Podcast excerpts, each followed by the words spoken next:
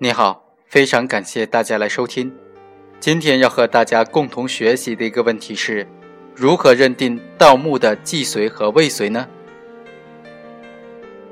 盗掘古墓罪是属于以完成一定的行为作为构成要件的行为犯，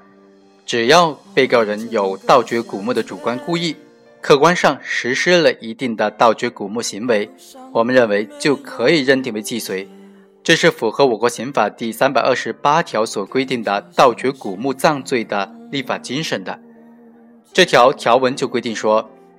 盗掘具有历史、艺术、科学价值的古文化遗址、古墓葬的，处三年以上十年以下有期徒刑，并处罚金；情节较轻的，处三年以下有期徒刑、拘役或者管制，并处罚金。有下列情形之一的，处十年以上有期徒刑、无期徒刑或者死刑，并处罚金或者没收财产。第一，盗掘确定为全国重点文物保护单位和省级文物保护单位的古文化遗址、古墓葬的；第二，盗掘古文化遗址、古墓葬集团的首要分子；第三，多次盗掘古文化遗址、古墓葬的；第四。盗掘古文化遗址、古墓葬，并且盗窃珍贵文物或者造成珍贵文物严重被破坏的，由刑法的规定可以看出，立法规定成立该罪，并不以实际盗得文物为构成要件，仅要求主观上是故意，客观上实施了盗掘具有历史、艺术、科学价值的古文化遗址、古墓葬的行为即可。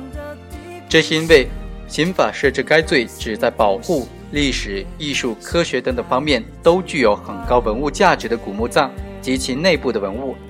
但是以目前的科技水平，对多数文物最好的保护方法仍然是埋藏在地下。一旦挖掘出土，就很可能对其造成不可逆的破坏或者毁坏，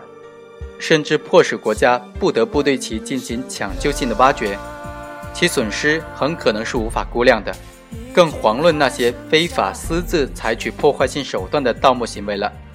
为此，出于严厉的打击该类犯罪的需要，刑法降低了构成该罪的门槛，将其规定为行为犯，是符合国家严格保护文物政策的。盗掘古墓葬的行为呢，其既遂是以一定的行为实施为标准，但是一般来说，盗掘古墓葬行为在实践当中会有一个实现的过程。我们不能够认为一着手就已经构成既遂了，应当结合承担刑事责任所要求的行为的社会危害性程度进行具体的分析，严格把握盗掘行为是否达到符合刑法规定的界限。如果盗掘行为刚刚开始，并没有触及墓室，或者没有对该墓葬的历史、艺术、科学价值造成一定的影响，则可以不以犯罪论处。例如。被告人连续多次对古墓葬进行盗掘，除了在部分地方掘得文物之外，盗掘其他古墓葬都没有得到任何的物品。但是呢，从被告人的行为来看，违反国家的相关规定，私自挖掘古墓葬，并且分别掘到的墓室的主墓、主体和侧墓，已经对古墓葬造成了不可恢复的破坏。从行为的程度上看，不仅仅已经着手。而且行为已经造成了对古墓葬的破坏，结果严重侵犯了国家文物管理秩序，